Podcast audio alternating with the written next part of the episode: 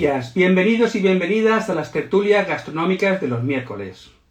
Hoy contamos con la presencia de José Mármol para hablar de fotografía y gastronomía. Soy Rafa Prades, autor de la trilogía Sabrosos Bocados, y en breves momentos empezamos esta tertulia. Hola José, muy buenas, noches. ¿Qué tal estás?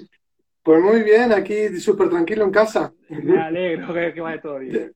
Ya ves que tengo por detrás ahí difusores y cosas. Sí, sí. Me he preparado una mesita aquí con cosas para enseñaros y, nada, ahora hablamos de, la fotografía. De un tema que nos apasiona, ¿verdad? Sí, sí. Bueno, antes de nada te voy a presentar un poquito, ¿eh? aunque luego tú al final hables más sobre ti o, nos digas sobre tus proyectos. Pero bueno, decir de José que bueno, que estudió publicidad, eh, hace ya unos cuantos años, cuando todavía, bueno, estudió publicidad y luego eh, se aficionó por la fotografía y hizo unos cursos eh, en EPTI, ¿no? Sí, en la Escuela de Fotografía y Cine, que por cierto, estuve a punto yo de también hacer algún curso allí, pero por circunstancias de la vida al final no, no pude hacerlo. Y bueno, pues... Sí, sí, sí. Y al final, pues bueno, pues se ha dedicado como diseñador en varias agencias internacionales y ahora se dedica a lo que le gusta, que es ¿no? la fotografía de productos, de arquitectura y bueno, de, eventos, es lo que le apasiona realmente, ¿no? Y bueno, pues hoy, sí, y hoy nos va a hablar de fotografía y gastronomía, o sea, aplicada a la gastronomía, pero de un nivel no profesional, aunque, aunque hay cosas que son conceptos que hay que saberlos sí o sí, pero sí nos va a dar una serie de consejos, de tips para, en casa poder hacer esas fotografías, esos platos que, parezcan más sabrosos de lo que son, ¿no? Porque muchas veces un plato que es perfecto, maravilloso, sabroso, lo estropeamos con una iluminación mala que no dan ganas realmente de comerlo. Yo creo que la labor de un buen fotógrafo es primordial para que esa fotografía gane y se vea pues como, como debe verse. ¿eh? Entonces, esa fotografía que aplicamos a Instagram ya sean personales o de un restaurante, porque a lo mejor el chef las sube, ¿no? Entonces, yo creo que una serie de consejos básicos son imprescindibles para que esa fotografía gane mucho. Y qué mejor que, tú, que además formas parte de un poco de maldad. ¿eh? Sí. Ese, proyecto, ¿no? En que tiene dos patas, por decirlo de una forma, ¿no? Que una es Elvira, que hablamos con ella la semana pasada, y otra eres tú. Porque de hecho, maldad eh, es una palabra, ¿no? Que viene de vuestros dos apellidos, ¿no? Justo de mármol y, aldaz. ¿Eh? Lo que que queda muy bien, lo de maldad queda muy bien. bueno, pues. La idea fue de ella. Sí. bueno, pues empezamos ya. Y, ¿Y qué cosas básicas necesitamos para poder hacer fotografías? Eso es lo primero. Sí, como tú has dicho, yo quiero enfocar esta charla que tenemos para, el público, pues eso, para un restaurante que quiere hacerse sus fotos porque no puede contratar un, un fotógrafo por las circunstancias en las que estamos, o un blogger de gastronomía que quiere mejorar. Entonces, es, eh, todos mis consejos van dirigidos a aquellas personas. No es a un fotógrafo profesional que todos los días está haciendo fotos de gastro y, nada, yo primero que quería hablar es sobre el material que aconsejaría eh, para que se compre la gente. Entonces tengo aquí en la mesita preparados unos, unos, unos objetivos y unas cositas para deciros un poco las diferencias que hay y qué es lo que yo creo que, os compensa más. por, ejemplo, en objetivos voy a hablar solo de tres, de un 50, un macro y luego el 70-200. Pues nada, el objetivo 50 lo bueno que tiene que prácticamente es el más barato, eh, entre 150 y 300 euros, y realmente es la visión que tenemos nosotros eh, común. O sea, no es un gran angular que te deforma y te abre mucho los espacios, ni es un teleobjetivo que te comprime mucho la imagen y es un plano muy cerrado. Entonces es un objetivo muy versátil con el que podemos hacer fotografía de gastro, retrato y, y, arquitectura ya no. Pero, pero porque, deforma, porque, deforma, porque deforma demasiado, quizás, ¿no? Eh, porque no tiene suficiente campo. Tendríamos que alejarnos mucho y, o sea, para, para arquitectura necesitamos un gran angular como un 17 o un 24 para abarcar todo el interior. Hay restaurantes que son muy pequeñitos, entonces ahí sí que lo tenemos difícil. Y nada, lo bueno es eso, que este es un precio muy económico, eh, relativo, ¿no? Lo que pasa que en fotografía todos son miles de euros. Entonces, algo de 150 o 300 euros está muy bien. Estamos hablando de, una cámara normal o, full frame.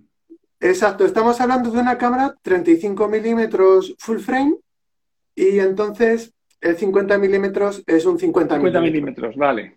Si no fuera full frame, es verdad que el 50 milímetros se convierte como en 70. Eh, tiene como un factor de 1,5. Sí, depende un poquito de la de cada marca. Eh, tiene si no es full frame, pues aconsejo compras un 35.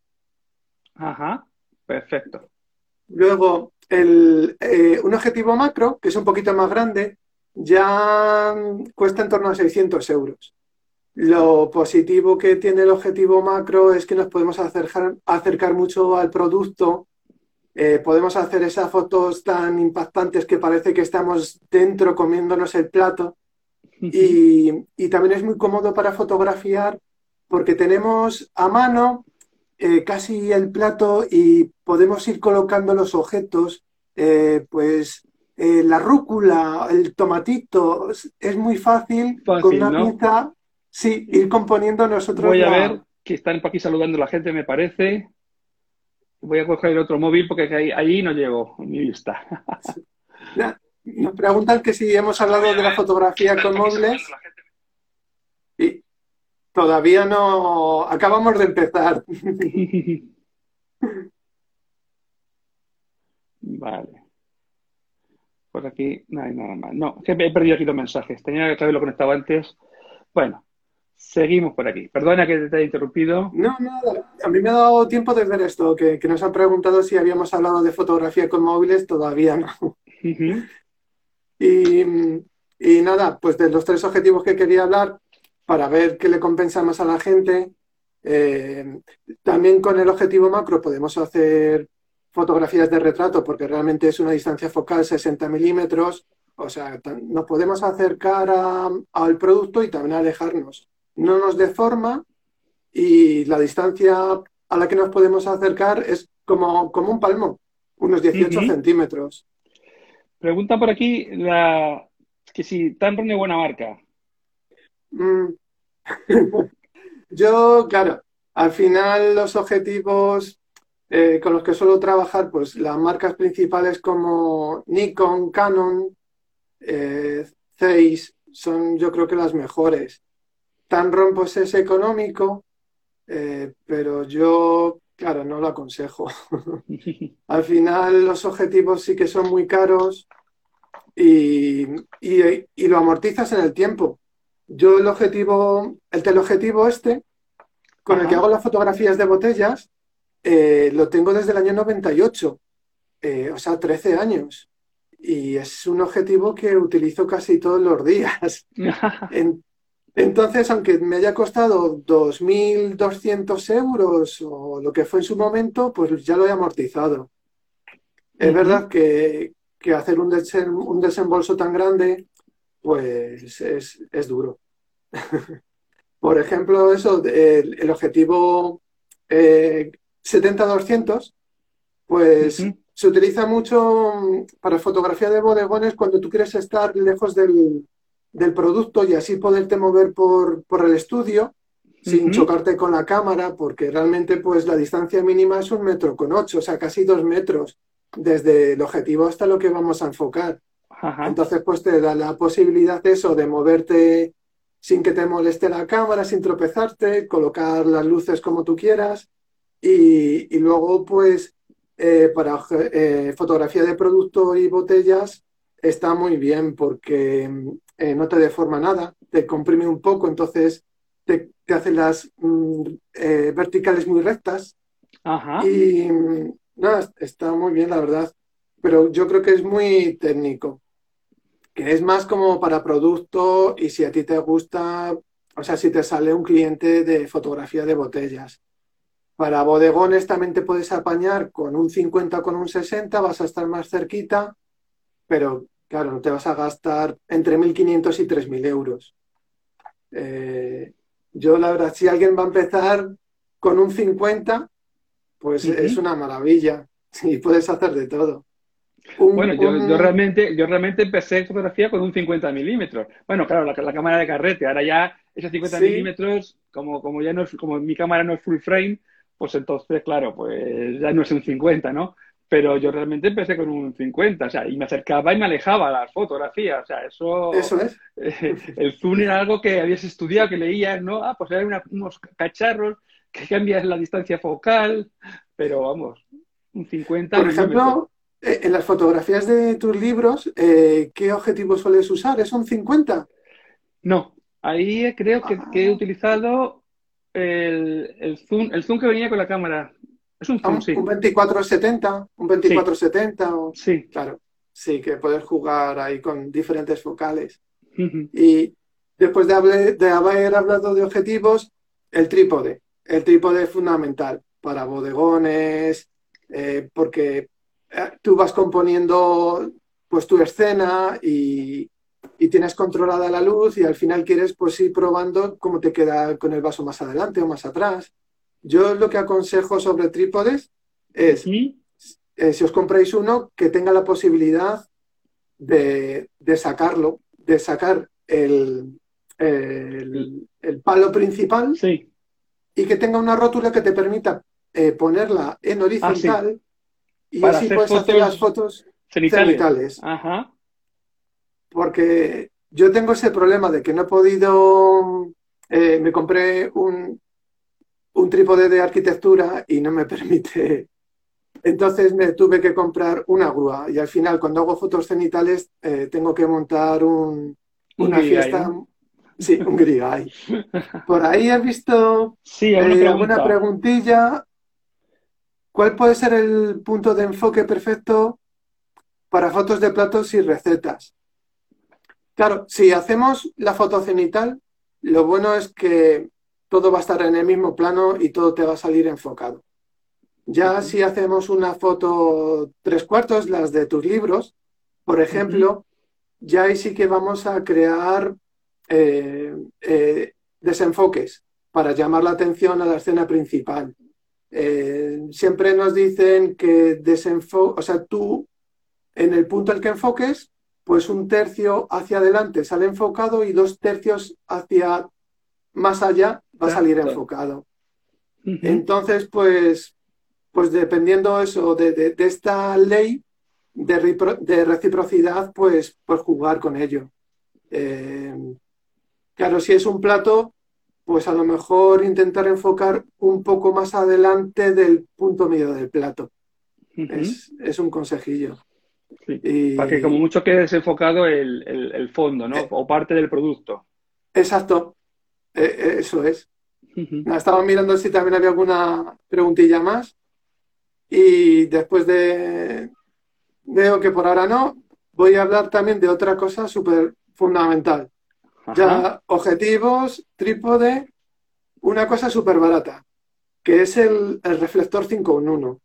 Es, a ver si lo puedo mostrar. Esto, aquí, pues, el reflector 5 en 1. Uno muy viejo, que le uso yo para que me dé luz aquí en la cara, porque tengo aquí un foco y entonces este, este, ya está, el pobrecillo está más desgastado que nada. Este tenía tres nada más, blanco, negro y, y dorado. Sí, realmente al final vamos a usar, bueno, el dorado está muy bien para el día, eh, plateado a lo mejor... Para que me haga morenito. sí, sí. Yo al final me he puesto el típico aro que me da la luz frontal y entonces me, me deja muy aplanado, pero... Yo me la pongo de lado. Claro. Si no con las gafas, me salen aquí todos los aros. Todos los aros. Es lo que pasa. Pues del, reflector 5 en 1 lo que quería comentaros, que nada, cuesta pues no sé, a lo mejor 60 euros, dependiendo del tamaño. Lo hay hasta de un metro ochenta de alto. Y lo bueno es que con ello podemos, como has dicho, eh, rellenar sombras. Con la parte blanca al rebotar la luz conseguimos rellenar sombras. También podemos usarlo justo para, lo contrario. Si lo ponemos delante del, del punto de luz, eh, cortamos luz y nos va a servir como bloqueador. Y, y la tercera opción, que es una maravilla, es el interior del difusor, es una telilla semitransparente y eso lo que nos hace es difuminar la luz. Y entonces con eso podemos controlar si utilizamos luz de día, porque utilizamos una ventana, nos produce una luz muy contrastada y son sombras muy definidas, pues al ponerlo por delante conseguimos difuminarlo. Bueno, eh, este, esto que estás hablando también es válido para, si hacemos la fotografía con móviles, porque antes hemos hablado de, los, objetivos, del trípode, que el trípode también, quizás aunque hagas fotografías con móviles, muchas veces creo que es necesario, ¿no? Mm, yo lo, aconsejo por el tema de tener las manos libres y poder así tener mayor facilidad de ir componiendo, o sea, te da esa tranquilidad. Y, este, este objeto, como dices, pues para fotografía con móviles eh, lo vamos a utilizar continuamente porque lo que vamos a usar es una de dos. O la luz del, día, la luz natural, o un LED. Es que no hay más opción, porque un flash no podemos conectarlo a un móvil. Claro. Bueno, podemos disparar el flash del móvil, pero yo no lo aconsejo. No, porque además deja las fotos muy, muy planas, ¿no? muy planas. Por aquí me preguntan para qué sirve la profundidad del campo y cómo hacemos en alimentos. Pues la profundidad del campo lo que, lo que conseguimos es eh, jugar con enfoques y desenfoques. Eh, el punto al que nosotros enfoquemos, pues eso, vamos a crear planos. Por delante vamos a, a desenfocar un poquito y por detrás de lo que queramos también va a salir desenfocado podemos desenfocar más o menos. Con una apertura abierta, por ejemplo, 2,8 o, o un diafragma 4, lo que conseguimos es desenfocar mucho en, los diferentes planos. Entonces llama mucho la atención al, punto al que estamos eh, dirigidos. y, y, justo al contrario, con aperturas muy cerradas, F11, que además lo bueno es que en los móviles también te aparece, te aparece F11, Sí, pues pero, realmente, realmente en un móvil es de verdad o está simulado. Sí, está simulado. Pues Porque claro, es tan pequeñito el microprocesador, o sea, perdona, lo que es el, receptor, que es que te lo enfoca todo. Entonces yo creo que tienen eh, programas que te lo desenfocan, te lo simulan, como bien has dicho. Claro, porque lo otro es óptica, que realmente una lente es una óptica y entonces, claro, dependiendo de lo que tú decías, de la apertura de, diafragma, pues tenemos más profundidad de campo o menos profundidad de campo, como bien decías, ¿no?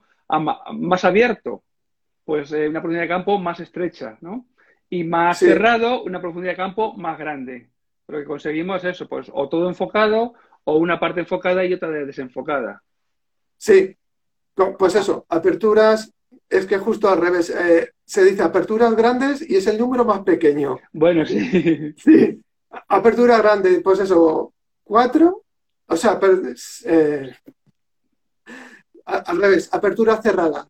Eh, pues F16, F22, ¿no? Sí, te va a salir todo enfocado. Y abierta vas a conseguir más desenfoques. Ajá. Y con esa ley, a ver si conseguimos que así se apañe un poquillo la gente. Claro. Es como, se consigue al final, pues, esa fotografía en el que, está eso, que se, se centra eh, en un tema determinado, en la rúcula, por ejemplo, o poner un plátano, y todo sale desenfocado, porque lo que quería el, fotógrafo era que la rúcula saliera, pues eso, pues perfecta, con unas gotitas de agua, o, como, que sea, Para dar frescura, y lo demás que dé color, pero que esté como así, desenfocado, ¿no? Sí, y nada, un último inciso, por ejemplo, en fotografía macro, eso, con el 60 macro, muchas veces disparo a F11 y me creo unos desenfoques, pues, muy grandes también. O sea, que es que en macro, aunque tengamos F11, eh, no es como un 50 milímetros. Y, por ejemplo, yo en fotografía de arquitectura con un F11 utilizando un 17 milímetros, me sale todo enfocado, desde una silla que tengo a medio metro hasta el final de la estancia que puede ser 8 metros. O sea, eh, con las diferentes me, imagino que en, restaurantes te vendrá bien eso, claro. Sí, sí, sí, sí. Entonces que la gente juegue un poquito con, los objetivos que tiene y que vea eh, cuál es el punto que más le gusta de, desenfoques. es prueba y error. Prueba y error. Y, y, como también esto lo vamos a dirigir un poco a la gente que utiliza el móvil, eh, una cosa que también aconsejo, aunque no sé cómo lo pueden aplicar, al, utilizar la luz del día, eh, la temperatura nos cambia. No es lo mismo a primera hora que al atardecer. A, primera hora puede ser más amarilla y luego se va haciendo más blanca y por el atardecer más anaranjado, más rojizo. Una cosita muy, muy barata también es una carta de grises. Que, que, con eso podemos ajustar el balance de blancos. Eh, esto vale muy poquito. Luego algo más, más profesional es la, carta de colores, que es más caro, pero la verdad es que el resultado que conseguimos con la carta de grises eh, está estupendo. Y lo que no sé es qué aplicación tiene un móvil para poder utilizar esto. Eso sí que no, lo sé. Como no, me suena, no, me suena, que se pueda ajustar la temperatura de la temperatura de color en, un móvil. No estoy seguro. Mm. No sé si hay alguna aplicación de, cámara que, se pueda ajustar eso. La verdad que no, no he investigado. Sí, ¿eh? nada. Y, y, bueno, luego ya poco más. Pues nada, si utilizamos flash, los transmisores, aunque ahora hablaré de ellos porque quiero hablar de los tipos de iluminación, eh, qué ventajas tiene uno sobre otros. Eh, o sea, que al final los tipos de iluminación utilizamos la luz eh, que nos han proporcionado la luz del día, o utilizamos un LED o utilizamos flash. Eh, antes de eso quería hablaros un poco sobre la diferencia entre luz suave y luz dura. La luz suave es aquella en la que vemos un objeto y la transición entre, entre las sombras es muy progresiva. Y la luz dura es aquella que la transición es, es muy dura y o sea, decimos, esta foto, el objetivo está muy contrastado, porque vemos que hay, pues eso, los colores son muy intensos y hay negros muy intensos. Pues eso es una, una luz muy dura y las sombras son muy definidas, que normalmente es lo que conseguimos con la luz del día. Eh, las típicas fotografías de costelería que han puesto en el suelo y se ve la sombra súper negra que se lleva mucho, pues se consigue con la luz del día. Eh, entonces, pues nada, un poco que la gente vea cuál es su estilo de fotografía. Si le gustan más eh, eh, sombras suaves, fotos más etéreas, que se lleva mucho, o fotos más contrastadas. ya es el estilo de cada uno. Entonces, las ventajas de la luz del día. La luz natural, pues nosotros si utilizamos un móvil, pues es una maravilla, porque, pues porque al utilizar el móvil vemos directamente cómo está impactando en el objeto y podemos controlarlo. Podemos controlar incluso la dirección de la luz, cómo nos pongamos nosotros. Si, si la luz la tenemos en un lado, pues entonces eh, tenemos una luz lateral. Sin embargo, si nosotros nos giramos, lo que conseguimos es que la luz venga desde delante de nosotros y al objeto le está iluminando desde detrás, o sea, le, está iluminando desde atrás y también es una, un tipo de iluminación que se utiliza mucho. Eh, lo que ocurre es que el sol, aunque está muy, muy lejos, eh, o sea, el sol es una fuente de luz muy grande, pero al estar muy lejos, realmente es como si fuera un puntito muy pequeño y nos hace una luz muy contrastada, muy dura. Muy dura, sí. Entonces, para eso, podemos utilizar el, famoso difusor que tenemos en el reflector 5 o 3 en 1, lo ponemos delante de la ventana y conseguimos eso, una luz súper suave que nos va a matizar. Yo también aconsejo que probéis a qué distancia desde la ventana a vuestro objeto, hasta vuestro objeto es la adecuada. Porque, por ejemplo, si acercamos mucho el objeto a la ventana, va a, va a estar todo muy, muy iluminado. Y tenemos que crear sombras, porque con las sombras creamos volúmenes. Entonces deberemos... No podemos, no podemos dejar un plato, un plato, por ejemplo, de comida plano, totalmente plano, ¿no? Tiene que haber eso. Claro. La sombra de los elementos que, sobre, por ejemplo, sobre, sobre el borde del plato o cosas así, ¿no? Sí, la gente que vea, yo más o menos por la ventana de mi casa, como a entre medio metro y un metro es el punto ideal en el que consigo sombras. Si no, está todo iluminado. Y si me voy más allá, ya está todo oscuro. Ya es o, sombra total o, plano. Sí, cada uno tiene que, buscar eso en su, en su espacio, cuál es la posición idónea para poder hacer la fotografía. No hay una regla fija, decía, tantos metros, ¿no? Porque va a depender de cómo entre esa luz por esa ventana en ese edificio concreto. Claro, la orientación o el tamaño de la ventana es lo que nos va a determinar un poquito eh, cómo vamos a tener las, sombras y los volúmenes en, nuestros platos. Lo, malo, que es lo malo de, pues eso, se nos va la luz del día, nos va cambiando la temperatura de color. Eh, también al cambiar la posición, las sombras nos van girando. Pero sobre, bueno. La sobre la temperatura de color, que a lo mejor a la gente le suena un poco a chino, pero sin embargo ahora con, la, con las lámparas LED sí debemos tenerlo más en... Vamos, nos debe sonar más, porque cuando vamos a comprar una lámpara LED para casa nos van a decir, ¿qué quiere usted? ¿Una luz cálida, una luz mediana o una luz desde el sol? Y eso va en grados Kelvin. Entonces, claro, entonces, aunque no estemos metidos con la fotografía, las lámparas LED ya, vamos, la bombilla LED de nuestra casa, ya cuando vamos a comprarla, ya nos preguntan de cómo las queremos. ¿eh? Si muy blanca o muy cálida. Claro, claro, claro.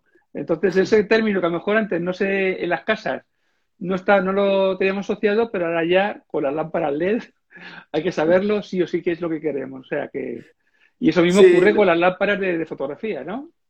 Lo bueno que hoy en día ya los, los LED que están haciendo te vienen hasta un regulador de temperatura de color. Ajá. Bueno, mi, mi arito de color eh, de esto también. O, o más. ¿No ves? Sí, sí, te cambia. ¿No ves? O blanco o más cálido. ¿Mm? Eso es lo que queríamos decir antes con la, con la temperatura de, color. Porque a lo mejor hay alguien que, le suena un poco a, chino, quizás, ¿no? Nos, pregunta que, nos preguntan si son, si son buenas las cajas de luz para fotografía de detalle. Eh, con las cajas de luz, bueno, eh, es un producto barato, se consigue muy buenos resultados. Eh, vas a conseguir eh, eh, unas sombras muy suaves eh, porque te tamiza la luz. Puedes controlar si prefieres que te venga de atrás, de un lado, incluso puedes iluminar desde arriba, porque claro, al ser una caja de luz todo es transparente, tiene su huequecito y mm, sí que para productos se utiliza mucho. Yo para botellas mm, lo descarto totalmente porque vas a ver todo blanco alrededor de la botella, se refleja todo. Eso me pasó a mí con las fotos de cóctel al principio. Al final ah. tuve que quitarlo de la caja de luz porque era, era horrible. Claro, por ejemplo, la gente si, claro, para si es gastronomía, eh, no sé cómo lo pueden emplear realmente. Eh, yo lo veo más la caja de luz para productos como relojes, eh, zapatos, más objetos, pues eso, de producto pequeños, pero para gastro la verdad que no lo veo muy factible. Casi aconsejo más eso, que utilicen la luz de la ventana. Y luego las cositas que tienes por detrás, ¿no? Sí, vale. Eh, iba a decir, claro, me, me, estoy enrollando. Al final, los tipos de iluminación podemos usar eso, la luz natural, el LED o los flashes. Vale. Los flashes, ¿qué ventaja tiene? Pues los flashes eh, podemos nosotros controlar la potencia, la dirección. Eh, detrás, no sé si, a ver si puedo girar un poquito. Este lo utilizo para hacer las fotos de botellas. Eh, luego tengo otro por aquí más cuadradito que utilizo más cuando voy a un restaurante. Este mide, por ejemplo, unos 60 centímetros, que es cuadradito.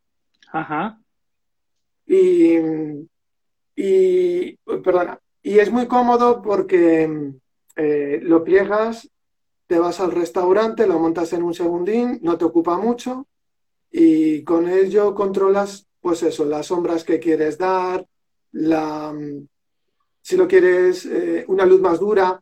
Si quieres una luz más dura, al final eh, tenemos que alejar el punto de, luz. Ajá.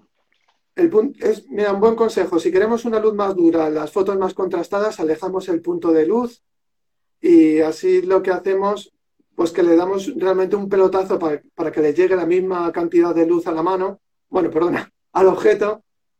Y si queremos una luz más difusa, acercamos y al acercarlo eh, envolvemos eh, la luz que le va a llegar. La intensidad va a ser menor, porque claro, si no vamos a quemar la foto, pero al estar tan próximo, pues envuelve. cubre más zonas, envuelve y hacemos una transición más suave.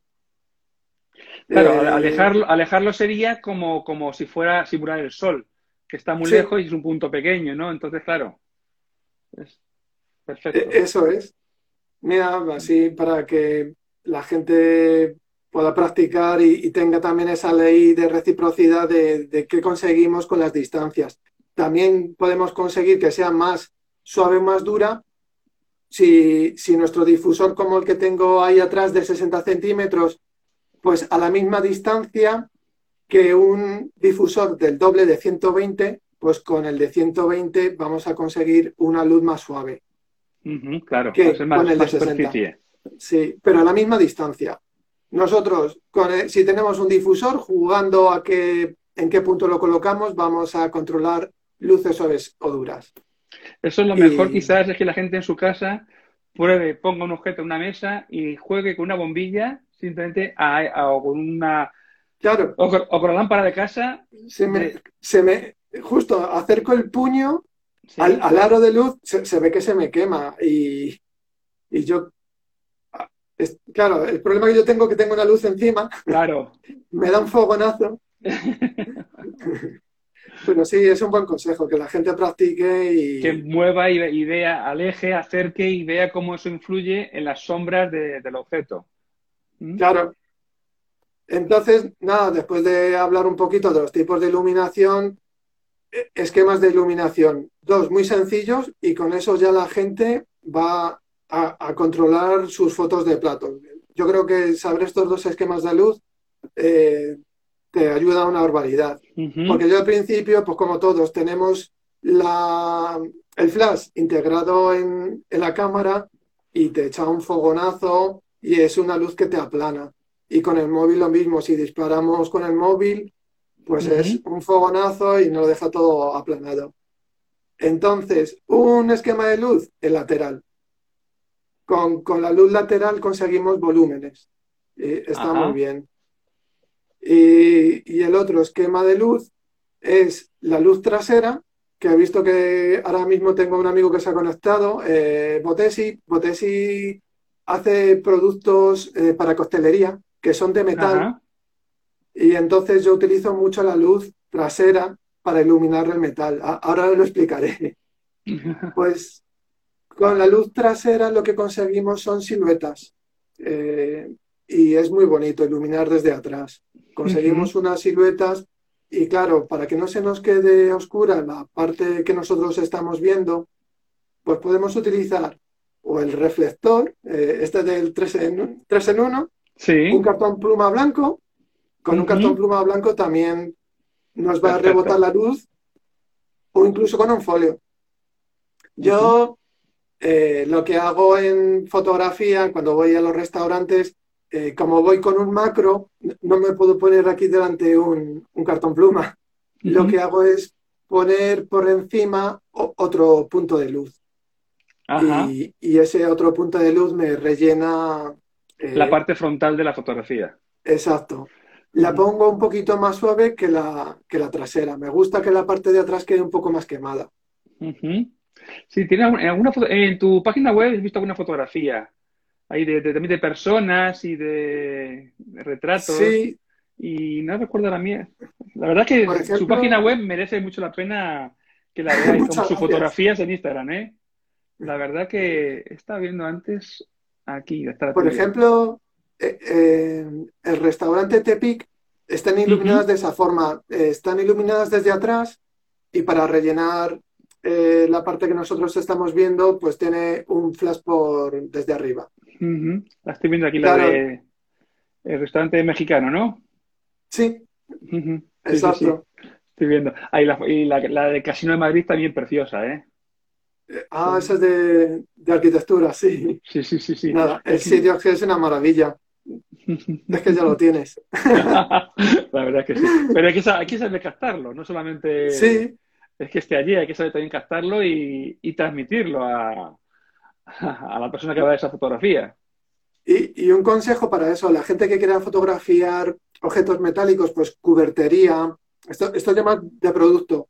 Yo hago mucho, pues eso, eh, strainers, que son coladores, coladores, eh, pues eh, pongo esto para que la gente lo entienda. La luz la pongo en diagonal para que me caiga sobre el objeto y yo estoy más o menos en la misma, en el mismo ángulo para que para que la luz que cae, que incide sobre el, objeto, pues refleje y el metal eh, tenga eh, ese brillo. Porque si no me sale o totalmente oscura o totalmente quemado. Entonces, con, esta posición, nosotros conseguimos eso. Eh, justamente el, ángulo el ángulo que, refleja. Tú te pones justamente en ese ángulo, claro. Muy, buena, muy buena idea. Claro, yo lo que quiero es facilitar a la gente con esta charlita que tenemos, pues, cómo poder hacer esas fotos. y, nada, y después de ya hablar de todo esto, no, sé si parar un poquito de, cosas tan técnicas y hablar a lo mejor un poco de, lo que es eh, atrezo, para hacerlo un poquito más ameno. Yo creo que sí, atrezo, composición, que eso también vale tanto. Tanto, la, tanto el atrezo como la composición vale tanto. Si tienes una, una cámara reflex o tienes un, móvil. Sí. Como veo que nos queda más o menos 20 minutillos, pues sí, voy a intentar hablar de no tenemos tiempo. No tenemos tiempo, ¿eh? El que, el que tú consideres que necesitas. ¿eh? O sea, que yo este, te... Instagram nos mata. ¿Eh? No creo que nos Instagram a la hora nos, nos chapa el chiringuito. ¿Sí? sí, nos da tiempo. Sí, los vídeos máximos que se puede hacer en Instagram son de una hora. Eh, Yo creo que hemos tenido alguna de, un poquito más, me parece. Con, No sé si con Julio que está por ahí o con. no con quién más. A lo mejor se cortó y volvió ah, puede ser, a, lo mejor, puede ser.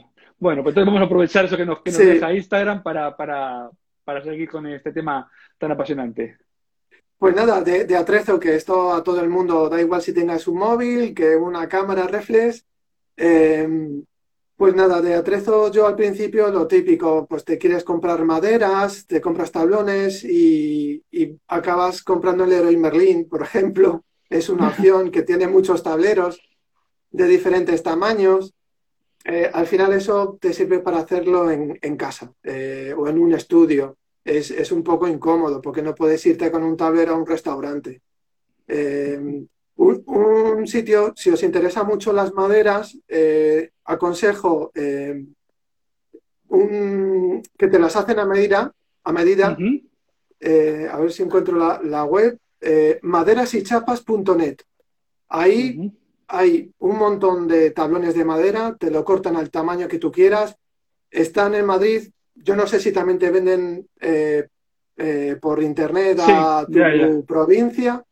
Y a mí me encanta una que, se llama Papaya, la, que es muy real, muy, rústico. Pero lo que la verdad revolucionó para mí hace dos años el tema de, props, ¿no? Fue eh, que empezaron a sacar vinilos, simulando texturas de madera, de mármol, entonces, en, un rollo, eh, tú lo despliegas y, tienes ahí una textura, que es lo que yo utilizo muchas veces en mis fotografías de coctelería. Em, es, que está genial. Son una empresa que española, porque hay muchas de Reino Unido, pero ahora con que te lo paran y te cobran. Eh, pues mira, eh, esta gente se llama Fondos para Fotógrafos, que están en Instagram y, son una pareja, creo que, están en Madrid, reparten a toda España súper rápido, tienen como 70 modelos diferentes de, de, de perdona, de, vinilos. Tienen, por ejemplo, eso, maderas, mármoles. Lo último que han sacado azulejos. A, a mí me encanta lo de los azulejos porque tienen un rollo como si fueran de Lisboa, que para fotografía ah, de pastelería queda súper bonito. Estos azulejos blancos con cenefas en azul. O sea, es súper bonito. Como si estuvieras en, Lisboa comiéndote allí un pastel de nata. Sí. y, es un material plástico eh, que soporta líquidos no abrasivos, o sea, se te cae agua, lo puedes eh, secar, no pasa nada. Eh, a mí se me ha caído ron y lo he secado y tampoco, tampoco se me ha borrado y, está, muy bien. Y luego otra cosa estupenda es que aunque tú lo enrollas y te lo puedes llevar al restaurante para plantearles, oye, ¿por qué no hacemos estas fotos de coctelería sobre estos fondos que son mármol? Pues tú cuando los desenrollas te quedan ya casi planos, o sea, no, no se quedan curvas. ¿Los tiendes? ¿Y el, ¿Y el tema de la, de la reflexión? Claro, lo, no le puede dar directamente. Yo utilizo mucho lo que es la luz lateral.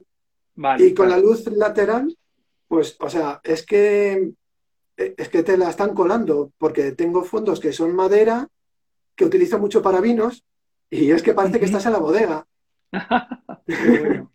claro, con, tal de que no utilicéis la luz frontal, o sea, es espectacular. Eh, pues eh, yo lo aconsejo, además el Instagram de, ellos suben muchas fotos de, fotógrafos que utilizan sus materiales y, podéis ver cómo componen otros fotógrafos, que eso te ayuda mucho eh, para tener ideas. Y ves y dices, oye, pues cómo me gusta esta textura y te dicen qué modelo es. Eh, no quiero hacer más publicidad, yo es porque lo compro y me encanta. fondos para fotógrafos. Porque la, que compro a Reino Unido, luego te la van a parar en la aduana y te van a cobrar 20 euros, 30, o sea, es que te da mucha rabia. Pues y, nada, eso sobre fondos. Luego ya para tema de platos, cubertería, pues que os voy a contar. Al final acaba uno en Zara Home, Maison Dumont, eh, estas tiendas, pero, pero bueno, que todos conocemos. Eh, lo bueno es que también tienen tienda en internet, eh, te lo envían a tu casa con relativa frecuencia van cambiando de modelos. A mí me gusta mucho por, las copas, ¿no? Voy comprando una copa diferente, que al final lo que más hago es fotografía de coctelería. Y entonces, pues nada, yo un poco eso, el tema de fondos y, de vajillas, yo creo que con esto lo tenemos ahí apañado. Eh, la verdad que no he leído a la gente, no sé si tiene alguna pregunta. Vale, a ver pues así de los últimos. No, de momento no. Vale. Vale, vale, vale. Pues nada, mira, nos quedan 15 minutillos. Os voy a así resumir un poco la composición. Porque ya hemos hablado de qué podemos necesitar, cómo podemos iluminar. Pues ahora, para hacer bonita la foto. pues nada, las reglas de composición, nada, todos creo que sabemos eh, la regla de los tercios, que hoy en día con el móvil sacamos una, rejilla que son, pues, eh, te sale dos líneas verticales y dos líneas horizontales. Y ahí lo interesante es jugar junto con los puntos de intersección de esas, de, donde se cruzan esas líneas, porque son los puntos que más nos van a llamar la atención. Entonces se juega mucho con esos cuatro puntos y, bueno, claro, indiscutiblemente está eh, la zona central, pues las fotos cenitales que tienen en el punto central del plato, pues también te llama mucho la atención, aunque eso está ya más manido, ¿no? Eh, eh, otra regla de composición, utilizar elementos impares. siempre es más atractivo, por ejemplo, utilizar tres, tres objetos. Utilizamos mucho en fotografía el tres eh, tres objetos o cinco. Eso también se usa eh, cuando se, hace un plato, también se, esa regla de, impares también se usa muchas veces. no, te ponen dos trozos, te ponen tres o te ponen uno, ¿sabes? esa, regla también se, suele mucho usar, se suele, usar mucho eh, a la hora de, hacer un plato. de diseñarlo. Sí, si nos fijamos en giosas, pues o ponemos tres giosas, pero para un plano muy macro, pero normalmente son cinco giosas, o, o, maquis, pues hay cinco maquis. Sí, porque el número cinco, el, impar, no sé, tiene algo que es como más atractivo. Ajá. ¿Eh? Oh, la tercera regla así de composición que os puedo aconsejar, eh, triángulos, pues eh, el número tres. al final, buscar en vuestras composiciones triángulos. Por ejemplo, en fotos frontales, con el triángulo intentar crear alturas, pues diferentes alturas. Si es una foto cenital, pues al jugar con un triángulo, es que con el, mira, así, pues no, solamente hacer un triángulo eh, así tan, tan cartesiano, sino al, inclinarlo, crear estos tres puntos, jugar, que es muy atractivo con esas tres zonas. Y ahí podemos nosotros ir colocando los platos, jugamos también un poquito con los tamaños de los platos, eso es muy atractivo. Y eh, ah, una cosa que he visto en tu libro, a ver si encuentro la fotografía. Eh, recortar, recortar, mira, eh, esta foto. Sí. A ver si.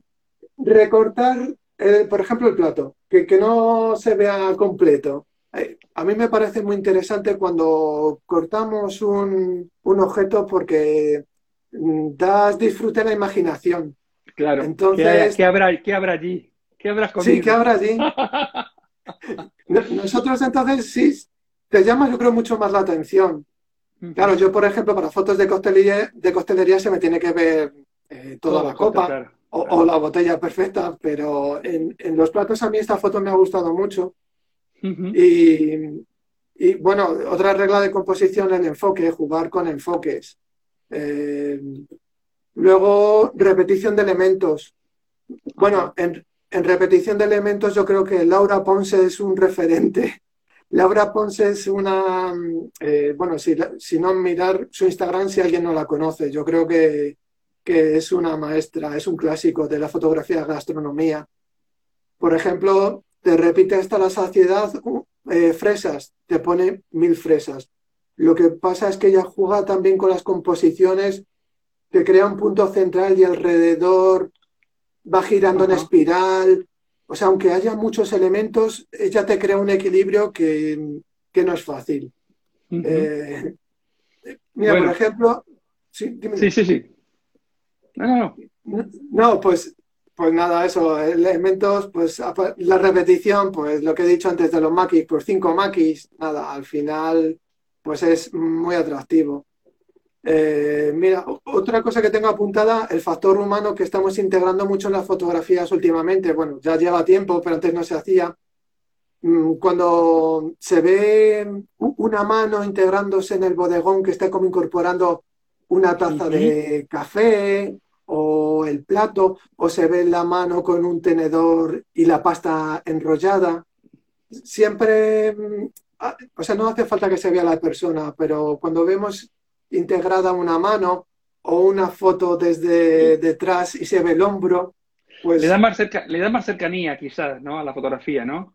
sí. Que, que, no es algo así que está eh, solitario, ¿no? Sino que hay, hay una persona detrás que ha hecho ese plato o que lo, o que lo está sirviendo o que lo está... Eso.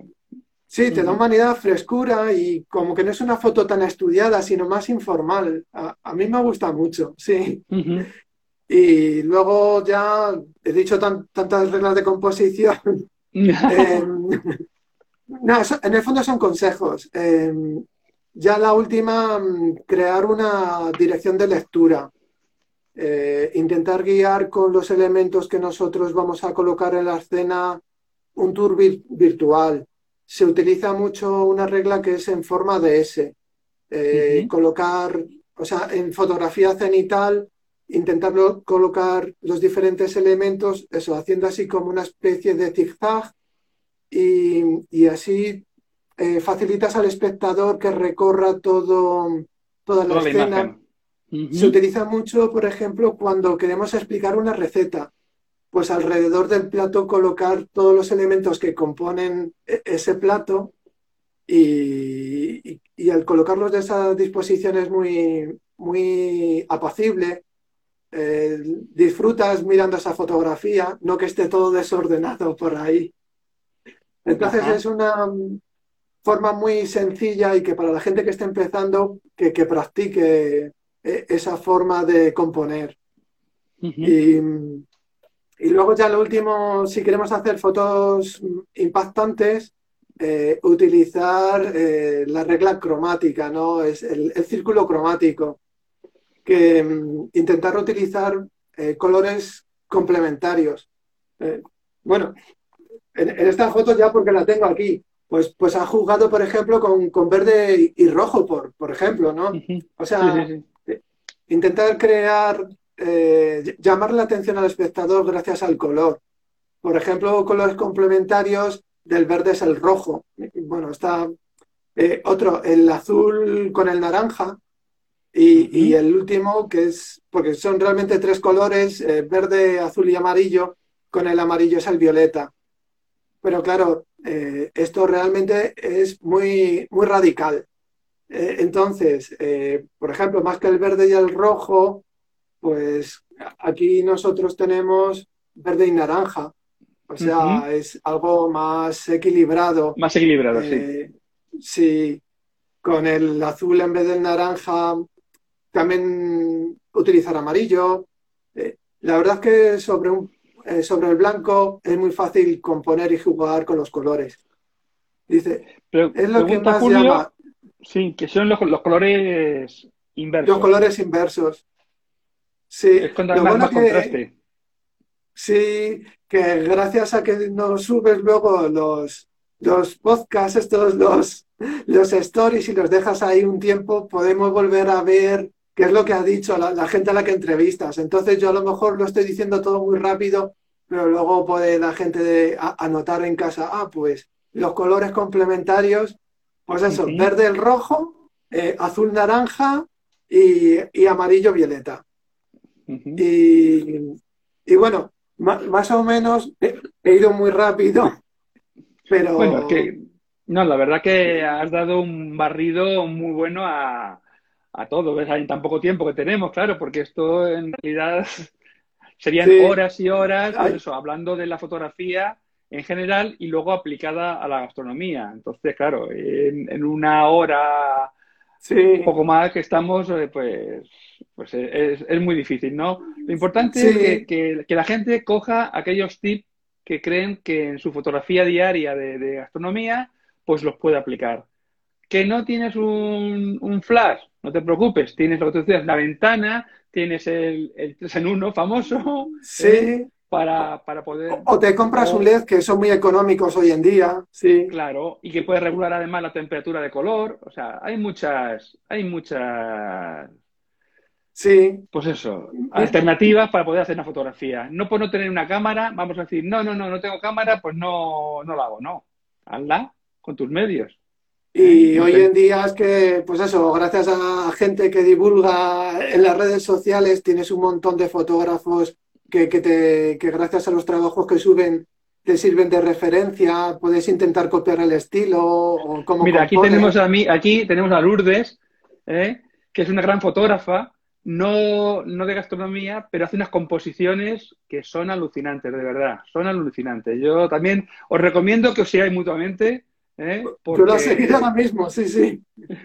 porque tiene además... es como más se aprende. Con Chema, han formado ahora Chema me parece que se llama el, proyecto, y, la verdad que tienen unas fotografías que son muy distintas de las que puede ver. O sea, no están, no están orientadas a la gastronomía, como lo que haces tú, pero son preciosas esas fotografías, la verdad. Pues, bueno, pues no, quiero saturar mucho más a la gente. Eh, nada, tenemos como cinco minutillos. Eh, ah, mira, una cosa para la gente que le interesa el tema de coctelería. Eh, hielos de metacrilato. Mira. Ajá. Porque el hielo de metacrilato lo positivo que tiene es que consigues que no se te empañe la copa. Porque es un rollo eh, porque no ves el color del cóctel, eh, no consigues una definición y hoy en día, eh, o sea, tienen formas, e, están muy logrados los, los de metacrilato. Curioso. sí, sí, nada.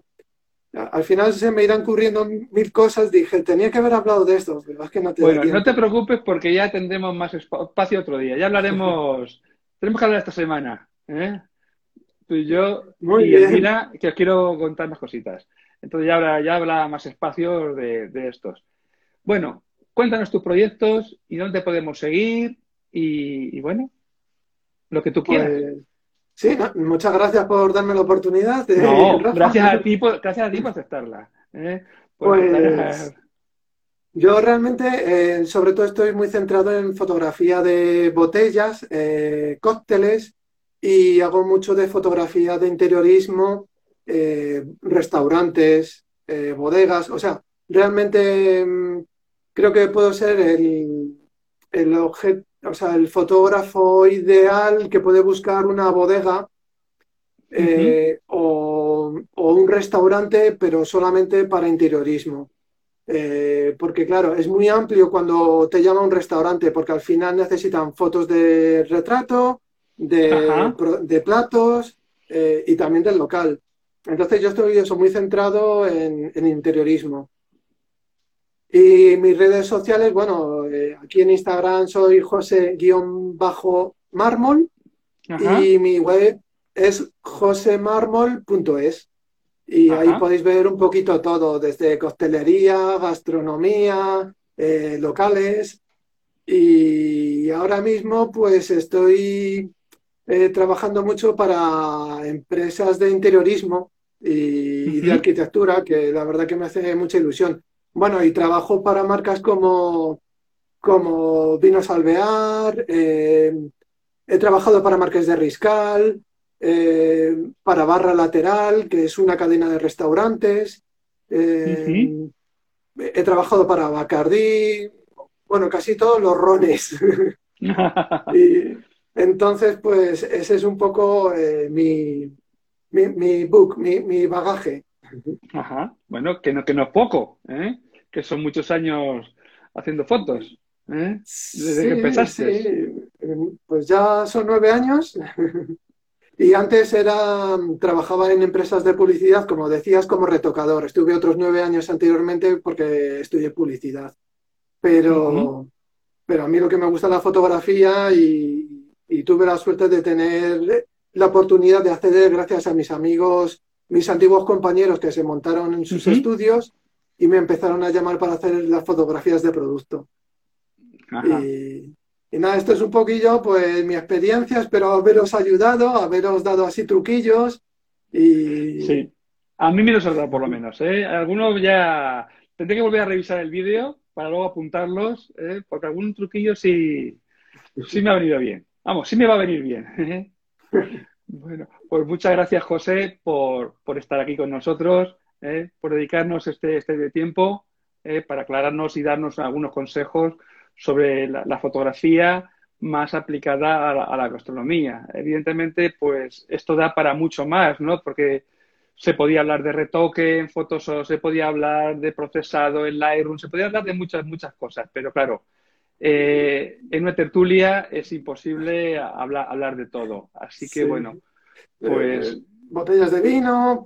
Por ejemplo, por ejemplo, que es otro mundo, ¿no? El, cómo hacer para, para, que salga bien iluminada, que salga perfilada, o sea, es que es, es un mundo, ¿no? Y, bueno, pues lo que has intentado, y yo creo que lo has conseguido, es dar una serie de consejos para, para ese día a día de cómo hacer la, esa fotografía para luego subir al Instagram. ¿eh? Sí. Ya, sea, ya seas un, cocinero eh, que quiere subir la foto de tu plato, ya seas un simple aficionado, un blogger o bueno, ¿eh? pues yo creo que esos truquillos que nos has dado, ¿eh? por, lo menos, nos has... ¿eh? un poco la imaginación. para luego sí. buscar más. Vamos a ver iluminación. Ah, que me ha hablado José de no sé qué. Ah, sí. Ah, sí, los grados Kelvin. Ah, sí, la calidad de la luz. Ah, ¿sabes? Es, es un poco eso. Abrir la mente para, para que ahora que las personas que quieran puedan seguir investigando sobre este tema.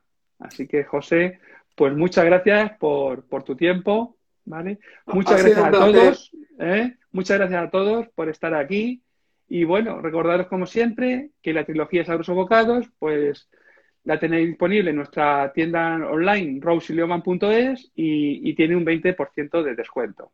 ¿eh? Si la compras eh, completa, vamos. Y nada, pues ya nos simplemente despedirnos ¿eh? Y nos vemos. Muchas gracias.